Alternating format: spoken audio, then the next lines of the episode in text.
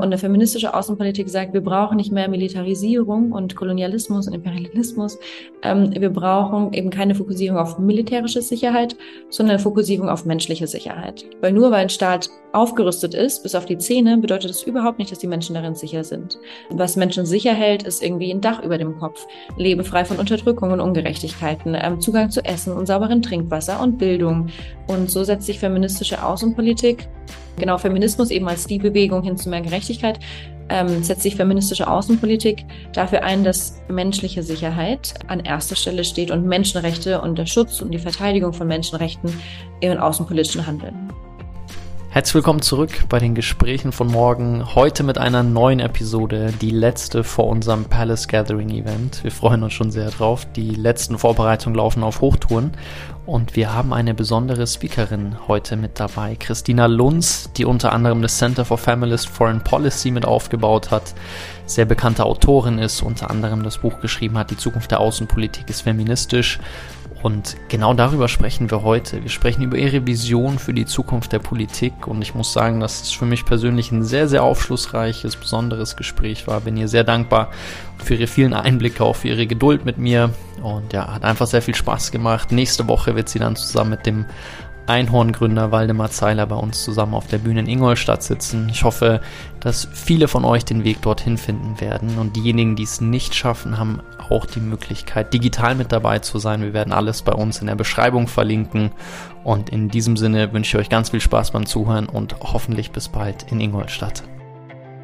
Starten wir durch, liebe Christina. Herzlich willkommen. freue mich auf unser Gespräch. Schön, dass du dabei bist. Danke dir, Jonathan. Ich freue mich auch.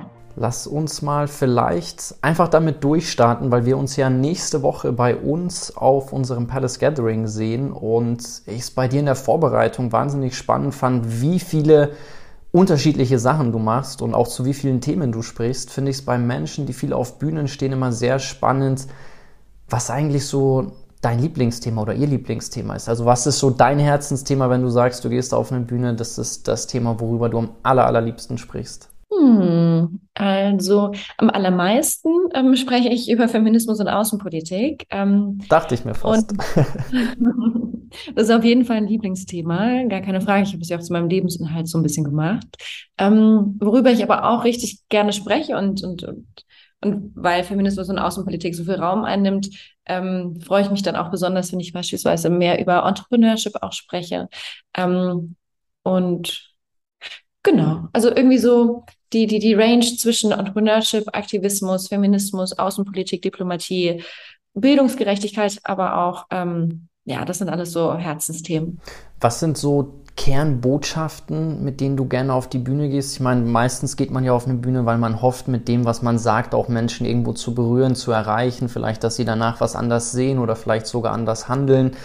Was sind da so zwei, drei Sachen, wo du sagst, hey, wenn man dir mal zugehört hat und die zwei, drei Punkte für sich mitnimmt, dann hast du deinen Auftrag ähm, erfüllt oder dann bist du auch glücklich mit dem, was du da gemacht hast? Mhm.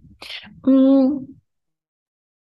Ich bin sehr glücklich, wenn Leute aus meinen Vorträgen, aus meinen Reden mitnehmen, dass, dass wenn wir eine gerechte Welt für alle erreichen wollen, also im, im lokalen, aber auch global gesehen, zwischen der Nordhalbkugel und der Südhalbkugel, dass wir nicht darum herum, darum herumkommen werden, ähm, bestehende, ja, patriarchale Strukturen abzubauen. Mhm. Ähm, dass wir nicht darum herumkommen, ähm, uns die letzten vier bis 6.000 Jahre der Menschheitsgeschichte anzuschauen ähm, und in Frage zu stellen, wer warum welche Vormachtstellung hatte. Und, ähm, und dass Feminismus und die feministische Bewegung wirklich ähm, eine Bewegung ist, die am Ende für alle Menschen Freiheit bedeuten wird. Ähm, ja, wenn sich das der eine oder die andere gemerkt hat, dann ist das ein großer Gewinn. Top. Dann lass uns doch da mal bei diesen Botschaften tiefer eintauchen. Also vielleicht als erstes, du hast als erstes über Gerechtigkeit gesprochen. Warum würdest du sagen, ist dieses Thema oder ja, warum ist für dich Gerechtigkeit so wichtig? Und wo, woher kommt das, dass du dich so stark für Gerechtigkeit einsetzt? Ähm, also bei mir war die emotionale Ebene für das Thema auf jeden Fall zuerst da. Also inzwischen natürlich habe ich ähm, sämtliche rationalen Argumente dieser Welt, warum wir das brauchen. Das, ähm, das genau brauche ich dir ja auch gar nicht jetzt äh, zu erklären.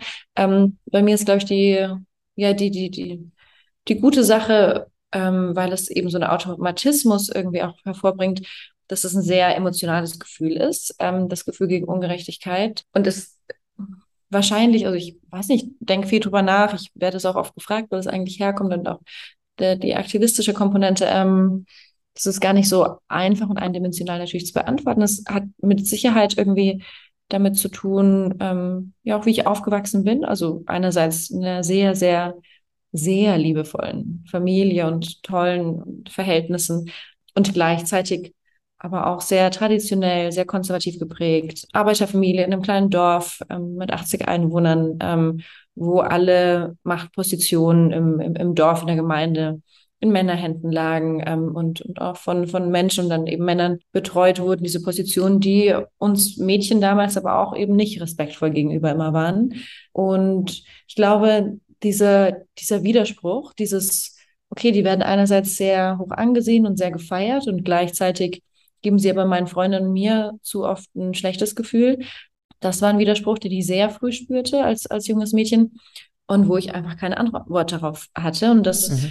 Genau, ich konnte mir das nicht rationalisieren und das wurde, glaube ich, äh, eine starke Emotion irgendwie, dieses, ähm, dieses Gefühl. Ich frage deshalb, weil ich es immer ganz spannend finde bei Menschen, die einen sehr, sehr stark ausgeprägten Gerechtigkeitssinn haben, wo das herkommt und was das dann auch mit der Welt, wie sie sie betrachten, macht. Weil wenn ich bei mir zum Beispiel in meine Jugend zurückblicke, die frühesten Kindheitserinnerungen, die ich habe, die sind häufig damit verbunden, dass ich das Gefühl hatte, irgendwas war unfair und das sehr stark sich dann auf die Art und Weise, wie ich die Welt sehe und mich auch in der Welt als Teil der Welt fühle, irgendwo ähm, stark ausgeprägt haben. Und da finde ich es immer ganz interessant, okay, woher, woher rührt so ein sehr stark ausgeprägter Gerechtigkeitssinn? Gab es da vielleicht mal ein einschneidendes Erlebnis, wo du sagst, da hast du dich besonders unfair behandelt gefühlt? Und dann baut das natürlich auf, weil in deinen Büchern, ich meine, du hattest vorhin ähm, bevor wir hier mit der Aufnahme gestartet haben, über dein neues Buch, was du, oder in dem neuen Buch, wo du mitgewirkt hast, ähm, Unlearned Patriarchy, wo ich auch mit dir darüber sprechen möchte. Da sprichst du ja viel darüber, dass du schon früh angefangen hast, dich einfach darüber zu wundern, wie die Umstände in der Welt sind. Und ähm, deswegen hatte ich gefragt, weil ich das ganz spannend finde. Also ich weiß nicht, ob es da ein Erlebnis gibt, wo du sagst, das war ganz einschneidend für dich und da hast du irgendwo gemerkt, hey, hier ist irgendwas im Argen, hier ist irgendwas komisch in der Welt. Hm. So waren auf jeden Fall mehrere. Also es war wirklich dieses, mhm. ähm, diese hohe Beachtung von, von, von Männern in meiner Gemeinde und dann übergriffiges Verhalten von selbigen auf Sportfesten oder, oder Kirchwein ähm, und so. Und dann später auch irgendwie zu merken, dass obwohl ich so gut in der Schule war, wie ich es war, ähm, dass, ähm, dass wir in der Gesellschaft ähm, leben. Das kam dann e-, eben später erst mit Ende des Gymnasiums, wo der Bildungserfolg aber von Kindern eben nicht meistens von deren Leistung oder Können abhängt, sondern von dem Einkommen und dem Bildungsgrad der Eltern. Dann auch in, in vor allem ab der Teenagerin-Zeit ähm, viel und äh, viel sexuelle Belästigungen, die ab dem Alter die meisten ähm, jungen Frauen erfahren.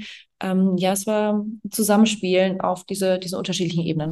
Und das bedeutet, wenn du jetzt sagst, so dir geht es wirklich darum, du setzt dich dafür ein, dass wir in einer gerechteren Welt leben, kann ich dann praktisch daraus schließen, wenn ich dir jetzt so zuhöre, dass praktisch solche Systeme aufgebrochen werden, dass sowas nicht mehr der Fall ist, dass wir eine ganz andere Repräsentanz von Frauen, anderen Minoritätsgruppen in der Welt haben und einfach auch gewisse Scheren vielleicht ähm, geschlossen werden? Oder was wäre, was ist deine Vision von einer gerechteren Welt? Was wären so erste Punkte, wo du sagst, hey, ganz ehrlich, wenn wir zumindest mal an diesen zwei, drei Punkten ähm, eine andere einen anderen Hebel hätten, dann würde sich schon einiges verändern, weil ein, ein Argument, was ja sehr viel in deinem Buch vorkommt oder in, in generell in deinen Schriften, deinen Interviews, was ich wirklich auch sehr schön finde, wären die Auswirkungen davon vor allen Dingen, wenn, und da beziehst du dich ja sehr stark auf Frauen, wenn Frauen eine höhere Repräsentanz hätten, wie viel mehr Frieden da es, es geben würde und all diese weiteren Punkte, die eigentlich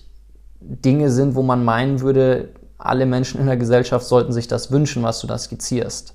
Also eine, eine Welt, wie ich sie mir vorstelle, ähm, wäre eine, in der wir alle frei sein könnten von gesellschaftlichen Erwartungen und Stereotypen. Wir alle werden ja in eine Gesellschaft hineingeboren, die aufgrund unseres Geschlechts ähm, unser Leben sehr, sehr, sehr stark beeinflusst. Das ähm, Geschlecht sagt viel darüber aus, welches, wie sicher wir in unserer Gesellschaft sind, ähm, wie viel wir verdienen werden, wie viele Möglichkeiten haben, wie hoch wir aufsteigen, wer die ganze unbezahlte Care-Arbeit macht, wer wie angesehen wird, wer ernst genommen wird, wer als naiv angesehen wird, wer als Sexobjekt angesehen wird, wer als Macher angesehen wird. Also das Geschlecht, äh, mit dem wir geboren werden oder was uns äh, mit uns in Verbindung gebracht wird, bestimmt extrem unseren Lebensweg. Ähm, und an dem Punkt, wo das nicht mehr der Fall sein wird, kommen wir langsam hin zu einer freieren Gesellschaft. Dann dies und diese Erlebnisse sozusagen im, im Kleinen, in Anführungszeichen, die beeinflussen eben zu einem hohen Grad, also direkt, auch das Zusammenspielen oder das, das Miteinander agieren von ganzen Nationen. Mhm. Erst wenn wir es schaffen werden, ähm, diese Ungerechtigkeiten im Kleinen ähm, zu beenden, mhm ähm, und allen Menschen freies Leben zu ermöglichen, ohne Unterdrückungen, ohne Diskriminierung. Erst dann werden wir es schaffen, in einer nachhaltig friedlichen Welt zu leben. Weil ähm, Forschung hat nämlich gezeigt, dass das Niveau davon, wie sehr ein Staat ähm, Frauen unterdrückt und wie gleichberechtigt Menschen in einem Staat leben, da der signifikanteste Faktor dahingehend ist, ob dieser Staat nach innen oder nach außen gewaltbereit ist. Also dass die Gewalt im Kleinen ähm, widerspiegelt, spiegelt wieder die Gewalt im Großen. Und daher natürlich der, der ultimative Schritt ist irgendwie eine, eine friedliche Welt. Mhm. Ähm, und, und da ist es auch wichtig, dass wir als Gesellschaft ähm, erstmal wirklich einen Schritt zurücknehmen, uns rausnehmen, glaube ich, auch aus den aktuellen gesellschaftlichen Verhältnissen und realisieren, dass das alles keine Naturgesetze sind. Also wir wachsen ja auf mit in einer Gesellschaft, die sehr gewaltvoll ist. Und wir denken, das ist normal. Das ist normal, wenn ich den Fernseher mache, irgendwo über Kriege und Konflikte und Armut und Krisen. Und ähm, aber das das ist, sind keine Naturgesetze, das sind politische Entscheidungen. Und eine, weil du gerade Repräsentation ansprachst, also ähm, Repräsentation, eine faire Repräsentation von Frauen, von allen politischen ähm, Minderheiten, ist natürlich kein Ziel an sich, äh, doch ist beides. Es ist ein Ziel an sich, aber auch ein, ein, ein Zweck, weil eine faire Repräsentation unterschiedlicher Bevölkerungsgruppen zu einem Aufbruch von Machtmonopolen einfach führt. Mhm. Und der Aufbruch von der Konzentration von Macht in zu wenigen Händen, aktuell in, vor allem von der globalen Minderheit, ähm, äh, disproportional ähm, Männer aus dem globalen Norden.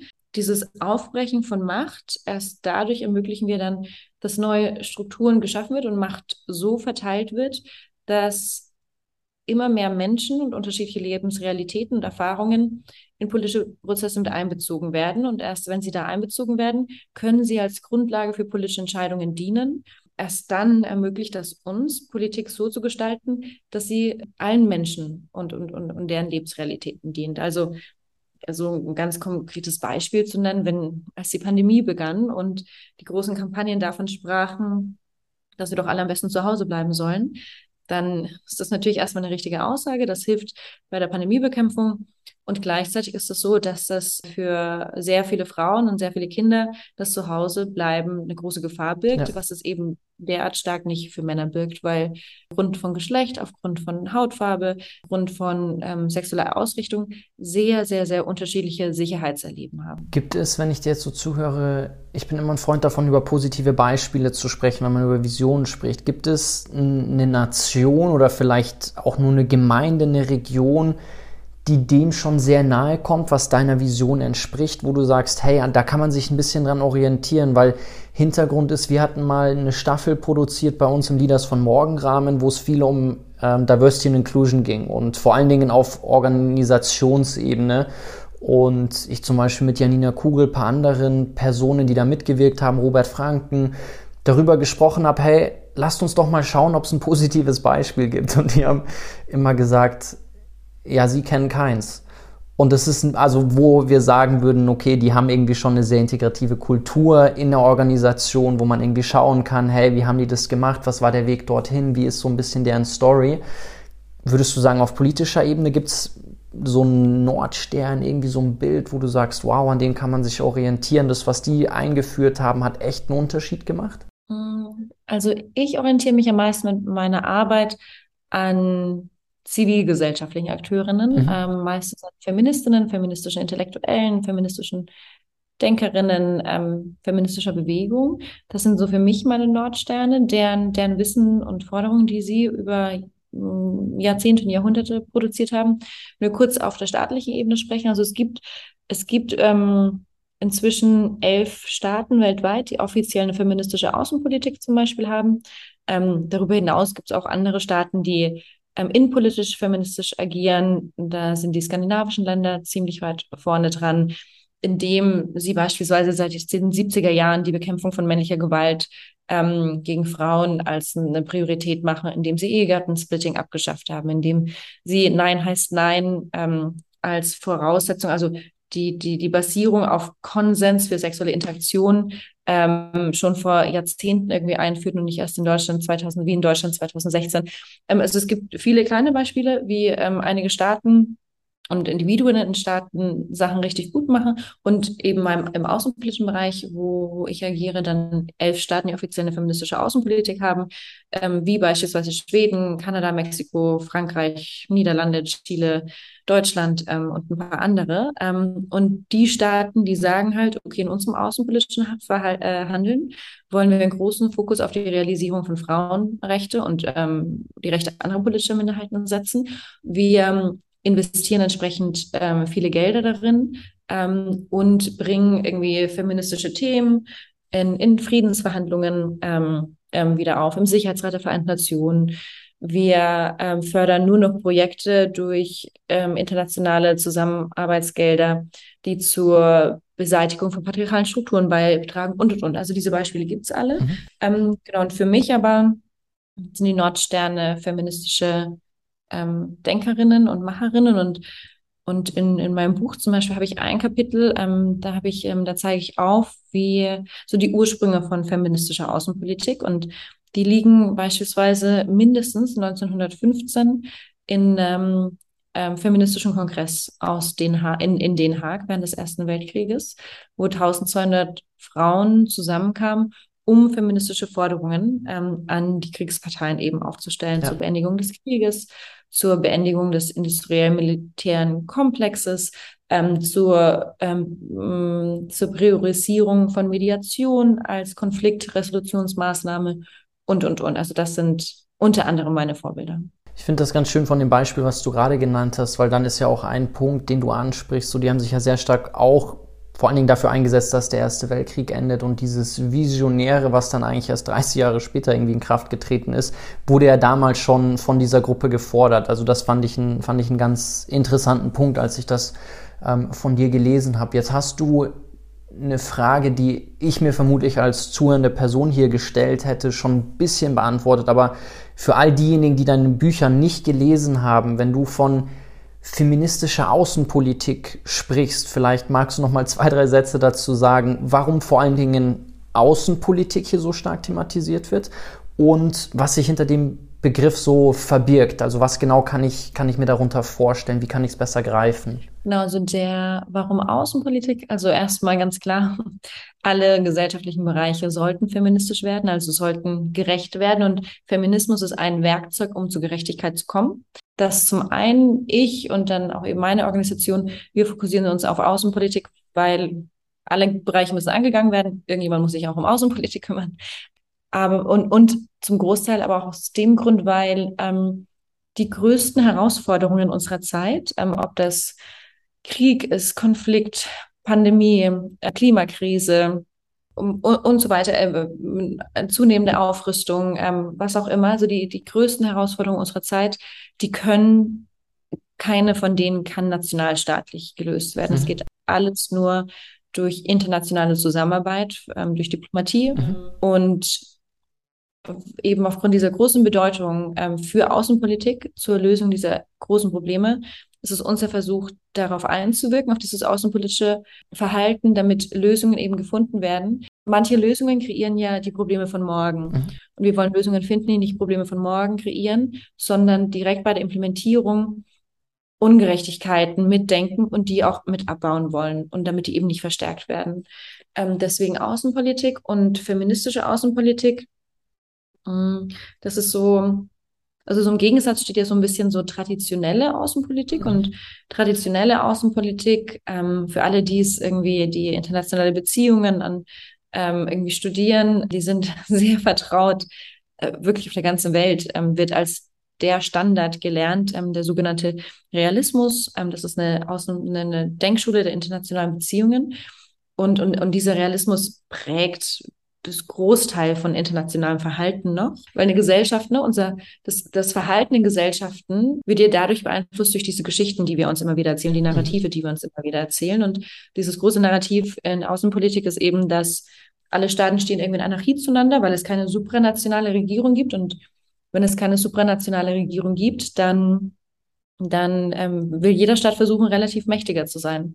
Und dieses relativ mächtiger zu sein funktioniert durch Unterdrückung, Imperialismus, Kolonialismus, Aufrüstung, Militarisierung, alles Werkzeug oder Wege, die zu, zu sehr viel Leid ja. über Jahrhunderte beigetragen haben. Und feministische Außenpolitik sagt, das ist absoluter Oberblödsinn. Ähm, das hat nur zu Leid geführt und zur Zementierung von der Vormachtstellung von bestimmten Nationen und Individuen darin, die eben diese Vormachtstellung seit vielen Jahren schon haben.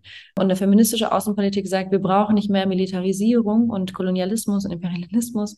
Ähm, wir brauchen eben keine Fokussierung auf militärische Sicherheit, sondern Fokussierung auf menschliche Sicherheit. Weil nur weil ein Staat aufgerüstet ist, bis auf die Zähne, bedeutet das überhaupt nicht, dass die Menschen darin sicher sind.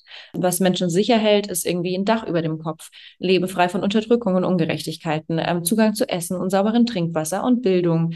Und so setzt sich feministische Außenpolitik Genau, Feminismus eben als die Bewegung hin zu mehr Gerechtigkeit ähm, setzt sich feministische Außenpolitik dafür ein, dass menschliche Sicherheit an erster Stelle steht und Menschenrechte und der Schutz und die Verteidigung von Menschenrechten im außenpolitischen Handeln. Jetzt habe ich noch nicht ganz verstanden, warum da von feministischer Außenpolitik gesprochen wird. Also warum könnten wir nicht sagen, es ist zukunftsfähige Außenpolitik oder zeitgemäße oder lösungsorientierte? Also vielleicht können wir da mal ein bisschen diesen Begriff eintauchen, weil ich es ja ganz interessant fand. Eingangs hast du gesagt, dass davon alle Menschen profitieren werden. Und ich finde es ganz interessant, wenn ich mir den Begriff per se erstmal anschaue. Also ich habe Philosophie studiert und das Haupttool, was wir in der Philosophie an die Hand bekommen, ist Begriffsanalyse. So, wir schauen uns ein bisschen an, wie wird ein Begriff benutzt in der Alltagssprache und was, was verbirgt sich da auch etymologisch dahinter. Finde ich es interessant, dass gefühlt erstmal das wofür du sehr stark kämpfst und wo ich alles irgendwo einen Haken dahinter dran machen würde und sage, ja klar, das ist total eingängig und im 21. Jahrhundert sollte das auch eigentlich total gang und gäbe sein und ähm, omnipräsent und gleichzeitig habe ich das Gefühl, in dem Begriff ist es, der hört sich erstmal für mich nicht integrativ an. So, der ist erstmal so ein bisschen, okay, das ist, ich würde jetzt nicht sagen spaltend, aber es ist ja erstmal so, es klingt jetzt nicht so, okay, da sind alle mit integriert. Aber du wirst mir jetzt sicherlich bestimmt erklären, was ich übersehe. Aber ja, das, das, das fände ich ganz interessant, da mal tiefer einzutauchen. Wieso feministische Außenpolitik, wieso nicht einfach ähm, lösungsorientierte oder zeitgemäß oder zukunftsfähige oder ähm, holistische Außenpolitik zum Beispiel? Mhm. Ähm, ja, erkläre ich total gern. Ähm, zum einen vielleicht vorweggeschoben, ähm, Du sprachst gerade so, so kurz ein bisschen an, dass Feminismus so eine negative Konnotation auch hat ähm, in unserer Gesellschaft. Und das ist erstmal eine richtige Tatsache. Und, und nicht nur irgendwie in Deutschland, in, in manchen anderen Ländern ist es noch viel, viel stärker, diese Ver Verteufelung oder Verunglimpfung von, von Feminismus, des Begriffes. Und da ist das wichtig, erst einmal zu verstehen, warum das so ist. Mhm. Also Feminismus oder feministische Bewegung, feministische Bewegungen sind seit 200, 250 Jahren die effektivsten darin, nachhaltigen sozialen Wandel zu schaffen, hin zu weniger patriarchale Strukturen, also weniger gewaltvoller Strukturen, hin zu mehr Gerechtigkeit. Und Feminismus äh, macht das, indem Vormachtstellungen irgendwie geändert werden, indem Gesetze geändert werden, indem, in, in, indem irgendwie als Beispiele Frauen Konto eröffnen dürfen, Frauen sich scheiden lassen dürfen, ähm, man nicht mehr ähm, legal in der Ehe vergewaltigt werden darf bis 97 in Deutschland, dass das Nein bei sexuellen Interaktionen endlich zählt. Also viele, viele, viele Stellschrauben gedreht in Gesellschaften, sodass ähm, Macht besser verteilt wird. Und das macht der Feminismus oder die feministischen Bewegungen sehr, sehr, sehr erfolgreich. Aber da geht es natürlich um Macht. Und ähm, es geht darum, patriarchale Vormachtstellungen ähm, abzuschaffen. Daher ist natürlich, und fast hätte ich auch noch, fast habe ich auch noch irgendwie Sympathie dafür, also kann das nach, nachempfinden, diejenigen, die in diesen Vormachtstellungen sind ähm, oder die Macht vor allem auf ihrer Seite wähnen und Privilegien, die haben natürlich ein Interesse daran, diese Bewegung zu verunglimpfen, zu delegitimieren, weil diese Bewegung natürlich diese Vormachtstellung beenden möchte. Genau daher kommt erstmal so diese Diffamierung, Delegitimierung oder, oder Verunglimpfung des Begriffes. Und es ist, glaube ich, wichtig, dass wir uns dessen bewusst werden und dann sagen ganz oft bei, bei jeder Lesung, bei jedem Vortrag fast, ähm, kommt eben so eine Frage und auch die Frage nach, Begriff, nach, dem, nach, nach dem Begriff des Feminismus. Ähm, und immer auch wieder auch Frauen, die sagen, sie bezeichnen sich nicht als Feministinnen, obwohl sie dafür einstehen. Und dann frage ich halt, ja, aber auf welcher Seite möchtest du denn stehen? Auf, auf, die, den, auf der Seite von denjenigen, die sich selbst so bezeichnet haben und Teil der feministischen Bewegung sind und für uns all diese Rechte erkämpft haben, viele von denen auch mit dem Leben, oder auf der Seite von denjenigen, die diese Erfolge, die wir genießen, ähm, die, die, äh, die Akteurinnen dahinter verunglimpfen. So einmal. Und, und dann, ja, Feminismus heute und damit auch feministische Außenpolitik. Also Feminismus, manche sagen, wir sind so in der dritten Welle jetzt irgendwie, hat sich stark weiterentwickelt. Also mhm. vor 200, 250 Jahren war dieser alleinige Fokus auf Frauenrechte und die Emanzipation von Frauen. Und das ergibt auch total Sinn, weil Frauen auch bis heute weltweit, global gesehen, die größte politisch ähm, marginalisierte Gruppe sind. Und, und äh, so hat der Feminismus angefangen und auch heute noch aufgrund der, der Größe dieser Personengruppe von Frauen ähm, sind Frauenrechte ein großer Fokus von Feminismus, weil es da den größten Bedarf ähm, der, der Veränderung gibt bezüglich Machtverteilung. Und gleichzeitig aber auch hat äh, vor allem so seit ja, letzten, weiß nicht, 10, 15 Jahre, vielleicht ein bisschen mehr, hat sich Feminismus dahingehend weiterentwickelt, dass man erkannt hat, okay, krass, aber die Unterdrückung ähm, und die Entrechtung und die Diskriminierung von Frauen steht im direkten Zusammenhang mit anderen Unterdrückungs- und Diskriminierungsformen, weil eben Patriarchat schafft Hierarchien in unserer Gesellschaft. Also weltweit gesehen ganz oben heterosexuelle Männer aus dem globalen Norden, dann irgendwann Männer anderer Hautfarbe, anderer sexueller Orientierung, Frauen ähm, und so weiter werden diese Hierarchien aufgebaut. Und Hierarchien hält man durch Gewalt auf aufrecht. Deswegen diese extrem hohen Zahlen von männlicher Gewalt gegenüber Frauen, Gewalt gegenüber der LGBTQI-Community, rassistischer Gewalt. Und genau all diese Unterdrückungsformen hängen im Patriarchat zusammen. Die gehen meistens von derselben Stelle aus in, in der Hierarchie. Darum ist der Feminismus inzwischen viel inklusiver. Man spricht auch von intersektionalen Feminismus und denkt eben diese unterschiedlichen Unterdrückungsformen mit.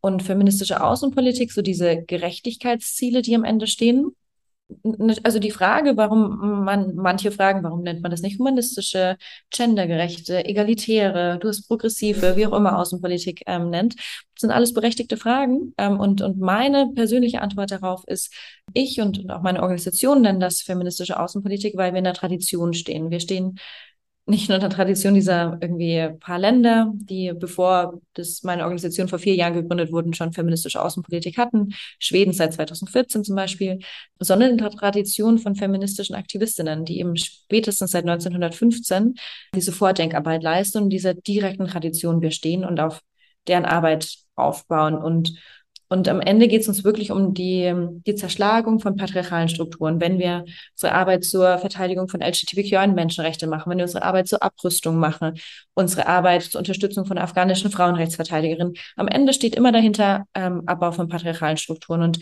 und das ist, worum es beim Feminismus geht. Darf ich mal einfach ganz offen fragen, ob du dich schon mal gefragt hast, wenn ihr, du mit einem anderen Begriff arbeiten würdet, was die Auswirkungen davon wären. Also ob ihr vielleicht mehr Erfolg hättet oder ob sich vielleicht mehr, mehr Pull in die Richtung auch aus ganz anderen Gruppen ähm, zu euch hin, hin, hingezogen fühlen? Also ist das was, wo du manchmal drüber nachdenkst und sagst, hey, okay, was ist eigentlich die Auswirkung von der Begrifflichkeit, mit der wir hier sehr stark nach außen gehen? Ich meine, deine, ähm, dein Center ist ja auch Center for Femin äh, Feminist Foreign Policy. Da ist es ja praktisch im Begriff direkt mit verankert. Hm.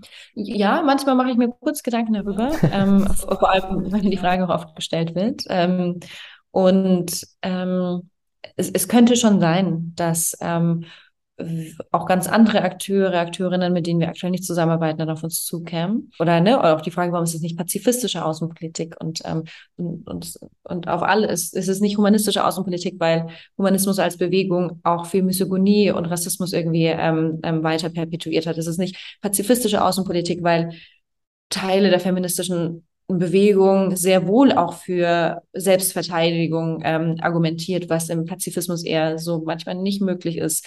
Und weil auch in der pazifistischen Bewegung keine Unterscheidung zwischen unterschiedlichen strukturellen Diskriminierungen und Unterdrückungen gemacht werden und, und, und, und, und. Also es gibt zum einen keinen anderen Begriff, der das so auf den Punkt bringt ähm, wie Feminismus ähm, und die feministische Analyse.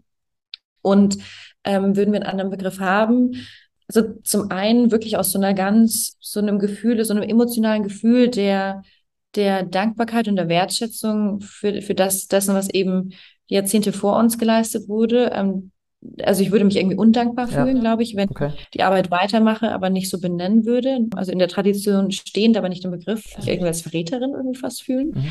Ähm, und, und zum anderen, ich meine, am Ende ist es ja, es ist ja auch, ja, irgendwie auch allein, also so ein kein Alleinstellungsmerkmal, aber auch ein, deut also ein, ein deutliches Statement, ähm, mit dem sich dann Leute auch erstmal auseinandersetzen müssen. Und ich hoffe, oder ja, wir in meiner Organisation, dass es vielleicht auch zu viel zu intellektueller Auseinandersetzung und, und, und Interesse führt. Ähm, daher bleibt der Begriff so bestehen ich denke manchmal drüber nach, ähm, es gibt aber keine Tendenzen dazu, das zu ändern.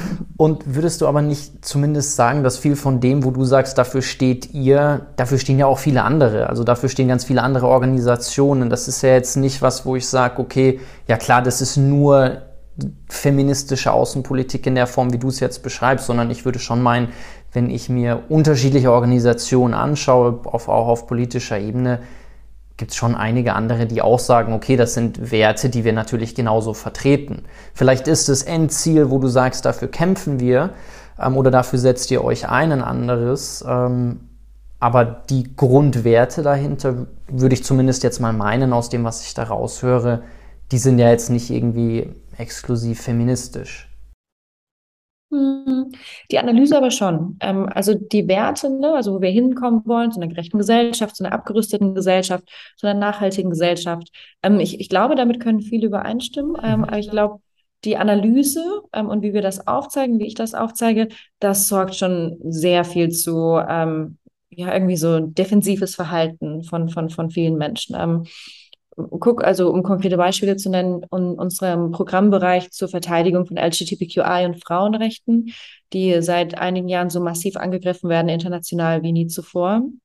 Ähm, unsere Analyse dahinter ist, also wir gucken uns diese sogenannte antifeministische, ähm, antidemokratische Bewegung an, die diese Angriffe ähm, macht. Das sind, das sind Regierungen, das sind Stiftungen, das sind NGOs, das sind PolitikerInnen. Ähm, und das sind ähm, ganz klare antifeministische, oft frauenhassende, sehr oft rassistische, antidemokratische Akteure, deren ähm, Versuch ist, eine alte Gesellschaftsordnung, eine patriarchale Gesellschaftsordnung aufrechtzuerhalten, in dem, in, in dem dieses klassische Modell, die Vorstellung des Mannes in Staat und Familie erhalten bleibt, mhm. zuerst mal. Ähm, das ist eine klar feministische Analyse, die die du so bei, an, bei Menschenrechtsorganisationen, bei anderen typischen nicht finden würdest. Da geht es darum, okay, wir machen jetzt Menschenrechtsarbeit und wir äh, kümmern uns um die Verteidigung von Menschenrechten, ähm, aber die Analyse und ähm, ist so anders, weshalb oft auch andere Schlüsse gezogen werden, wie man dagegen vorgeht ähm, oder wie man ähm, Koalitionen bildet, wie man Trainings gibt und Workshops macht ähm, und so weiter. Oder genau, also das ist irgendwie ein Teil, wo wir schon viele Überschneidungen mit, ähm, mit typischen Menschenrechtsorganisationen wie Amnesty, Human mhm. Rights Watch und so haben, die Analyse aber deutlich anders ist. Und, und dann aber haben wir zum Beispiel einen großen Bereich zur Abrüstung und Demilitarisierung, wo wir dann eben keine Überschneidungen mit typischen Menschenrechtsorganisationen haben, sondern mit Abrüstungsorganisationen wie ja. der International Campaign to Abolish Nuclear Weapons. Ähm, aber für uns kommt das aus genau demselben, aus derselben Analyse. Also patriarchale Gesellschaft versucht, die das, das Mehr an Rechten für Frauen LGBTQI in Schach zu halten. Deswegen die Angriffe. Patriarchale Gesellschaft versucht genauso die Hierarchien aufrechtzuerhalten und Gewaltstrukturen und, und deswegen auch diese Proliferation von derart vielen Waffen auf unserer Welt. Deswegen ähm, arbeiten wir zur Abrüstung. Patriarchale Gesellschaft ähm, zeigt Forschung auch, je patriarchaler eine Gesellschaft ist, also umso mehr sie Frauen ausbeutet, umso mehr beutet sie auch Mutter Natur aus daraus speist sich aus diesem, diesem Wissen und diesen unterschiedlichen Effekten für unterschiedliche Geschlechter ähm, durch den Klima, durch die Klimakrise unsere Arbeit zu Klimagerechtigkeit. Also unsere Analyse geht immer wieder ähm, auf patriarchale Strukturen zurück. Und, und das unter, unterscheiden wir uns sehr stark von allen anderen Organisationen daraus. Also ich kenne kaum, also keine andere Organisation, die so arbeitet einfach nur, weil ich es wirklich genau verstehen möchte, weil es mich wirklich interessiert, würde ich dann noch einmal kurz nachhaken. Also wenn du von der Analyse sprichst, heißt das, ihr habt euch irgendwie eine Analytik überlegt, wie ihr dann gewisse Dinge, die ihr in der Welt beobachtet, ähm, analysiert und dann daraus gewisse Schlüsse zieht? Oder was, was, was genau darf ich unter der Analyse, die du dann ganz klar als das, was euch eigen ist, ähm, verstehen?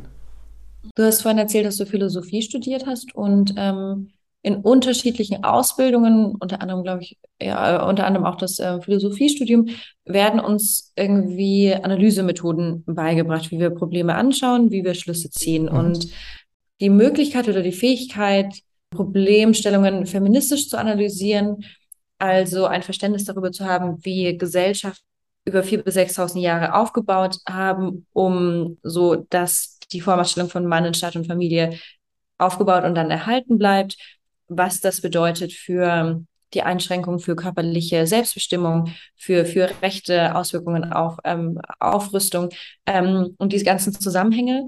Das ist eine, eine, eine Sichtweise, ähm, die so überhaupt nicht im Mainstream vorhanden ist, die wir ein bisschen mehr Wissen dazu haben in den letzten Jahrzehnten, wo das Schreiben und die Werke von feministischen DenkerInnen immer mehr publiziert wurden, ähm, bis, weiß nicht, bis vor einem halben Jahrhundert, je nachdem, welches Land wir uns genau angucken, bis vor einem halben Jahrhundert oder einem Jahrhundert ähm, durften ja in vielen Bereichen Frauen noch gar nicht selbst publizieren, sondern nur unter männlichen Namen und, und, und. Also diese, dieses, dieser Blick auf die Welt, um zu gucken, wie aus dem Aufbau von Gesellschaften dahingehend, dass Männer Vormachtstellung haben, so viele Probleme kreiert wurden. Das ist eine Brille, würde ich auch sagen, die wir alle in unserer ähm, Organisation aufhaben, wenn wir uns Problemstellungen anschauen und daraus dann eben andere Schlüsse ziehen. Also äh, wir gucken uns ein Beispiel an, Waffenlieferungen in Konflikt, in Krisengebiet, in Kriegsgebiet. Ich würde sagen, dass die, die Mainstream-Analyse von zum Beispiel einem 100 Milliarden Sondervermögen und, und, und also damit eine zunehmende Militarisierung im, in Anbetracht von einem konkreten Kriegsfall ähm, im Mainstream sehr positiv aufgenommen wurde, weil der Gedanke ist, okay, das ist ein Angriff, wir müssen uns verteidigen, wir brauchen mehr Waffen. Das ist die Analyse. Das ist auch eine sehr kurzfristige Analyse. Ähm, Im Feminismus ist eine sehr deutliche irgendwie Differenzierung zwischen mittel-, kurz- und langfristiger Analyse, weil Feminismus vom Ursprung her eben Vision für eine Zukunft ähm, aufgezeigt hat.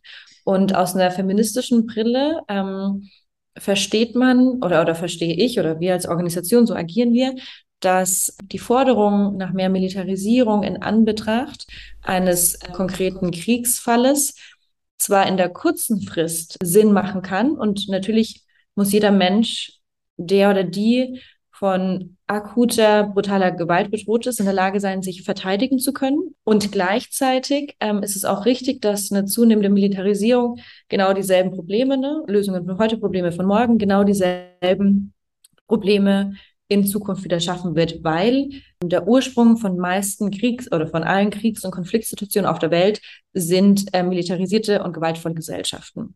Dieses neue Verständnis oder dieses ähm, Verständnis auch zwischen Beispiel Russland wird irgendwie seit vielen Jahren ganz konkret von feministischer Bewegung als stark antifeministischer Akteur wahrgenommen. Ein Staat, der seit vielen Jahren die LGBTQI-Bewegung unterdrückt. Ähm, ähm, ein Staat, der ähm, noch nicht lange her häusliche Gewalt wieder legalisiert hat. Und, und, und, also unzählige Beispiele, warum das so ist. Ähm, und diese, ne, was ich vorhin schon sagte, diese Unterdrückung im Kleinen, im Privaten, diesen starken Zusammenhang damit, wie auch ähm, interstaatlich ähm, Gewalt ausgeübt wird. So haben feministisch Denkenden, ähm, war nicht überrascht wahrscheinlich von der massiven, des, dem massiven Gewaltpotenzial, was dann auch zutage trat. Genau, ich glaube, so ist vielleicht ein bisschen der Unterschied. Ich frage mich, wenn du jetzt darüber sprichst, hört sich das für mich so an, die Schlüsse, auf die du kommst, die sind ja vor allen Dingen, ich meine, wir haben ja gerade so eine Situation in der Welt, finde ich, sind doch ganz gängige Schlüsse, auf die wir eigentlich alle kommen, die man in den Medien hört, die sehr präsent sind. Also wenn wir uns das Thema Waffenlieferungen anschauen, dann habe ich nicht das Gefühl, dass ich, also mir ist noch nicht ganz klar, was jetzt das Spezielle an, an, an der Analyseform ist. Aber vielleicht muss ich auch noch mal drüber nachdenken. Ja, vielleicht. Ähm, es ist tatsächlich, es ist überhaupt nicht Mainstream, ähm, ganz im Gegenteil. Ähm, für genau diese Position, die ich dir gerade aufgezeigt habe. Mein Buch ist auch am 24. Februar erschienen, ähm, mhm. am Tag des russischen Kriegsbeginnes. Und genau für diese Position, die ich dir gerade aufgezeigt habe, ähm, habe ich für, für, für, für, für Wochen, Monate ähm, wahnsinnig viele Verunglimpfungen, Diffamierungen, Online-Gewalt bekommen, ähm, weil es eben keine Mainstream-Position ist. Und das Sprechen und das Aufzeigen von patriarchalen Strukturen ähm, führt sehr viel zur Gegenwehr, ähm, auch mit Online-Gewalt. Ähm, das Thematisieren, allein das Ansprechen von der Allgegenwärtigkeit und Normalisierung von männlicher Gewalt in unserer Gesellschaft führt zu sehr viel Gegenwehr und Defensivität. Okay. Du hast vorhin feministische Denkerinnen gegendert. Gibt es viele feministische Denker? Gibt es sowas überhaupt? Also wenn das jetzt eine dumme Frage ist, sorry, aber ich, ich, das fand ich einfach ganz interessant, weil erstmal in dem Begriff steckt ja das Weibliche. Ähm, gibt's, gibt's das? Oder habt ihr auch viele Männer bei euch in der feministischen Außenpolitik, die sich sehr stark dafür positionieren? Weil das Buch zum Beispiel, was ihr jetzt rausgebracht habt, das habt ihr ja, glaube ich, nur unter Frauen geschrieben, oder? Ein Mann dabei, ein okay. Transmann dabei. Okay. Mhm. Ähm, genau, es ist, also Großteil auf jeden Fall Frauen, ähm, ähm, weil, ne, also äh, Freiheitsbewegungen werden meist immer, also immer von denen disproportional angeführt, die von bestimmter Unterdrückungsform betroffen sind, so. Ähm, es, es, es gibt feministisch denkende Männer, genau deswegen habe ich das auch gegendert. Ähm, äh, hier im, im Team haben wir zwei ganz großartige Männer, auch mein, mein, mein Deputy, ähm, ganz, ähm, ganz toller Typ.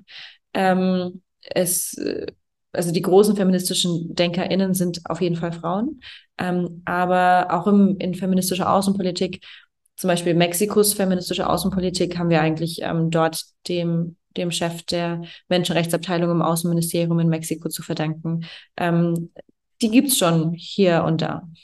Du sprichst immer wieder darüber, dass du sagst, für euch ist so dieses Zerschlagen des Patriarchats so das Ziel, wenn ich es richtig verstanden habe, wo ihr sagt, so darauf führt das eigentlich immer wieder zurück, was ihr macht. Was sind so die großen Hebel, die dazu führen, dass, also ich finde es sehr, sehr interessant, die Fragestellung danach, wie man bestehende Systeme verändern kann und wie man bestehende Systeme auch zerschlagen kann. Was sind da so die großen Hebel, wo du sagst, hey, an die versucht ihr ranzugehen, um dann eure Ziele entsprechend zu erreichen? Mm, ähm, ganz unterschiedlich. Also ich als Person jetzt ähm, habe ähm, mache seit acht Jahren irgendwie feministischen Aktivismus, angefangen mit der Kampagne gegen die Bild-Zeitung, also als damals Europas weitgelesenste Zeitung und ähm, gegen die Objektifizierung von Frauen dort. Das war irgendwie so für mich ein großer Hebel, bezüglich der Objektifizierung von Frauen in Medien. Ich war auch vorne mit dabei, als 2016 das Sexualstrafrecht zu Nein Nein geändert wurde, also im Bereich der Bekämpfung von männlicher Gewalt ähm, äh, als großer Hebel. Jetzt im außenpolitischen Bereich also wir haben sechs Programmbereiche hier bei CFFP ähm, und, ähm, und, und, zwei große Hebel sind zum Beispiel die Arbeit zur Abrüstung und Demilitarisierung, also Policy Brief rausgebracht im letzten Jahr als ein Beispiel, zu, wie Deutschland dem Atomwaffenverbotsvertrag näher kommen kann. Auch wenn wir wissen, Deutschland wird ihn nicht ratifizieren, Deutschland ist in der NATO, bla bla bla. Ähm, aber wie kann Deutschland dem näher kommen?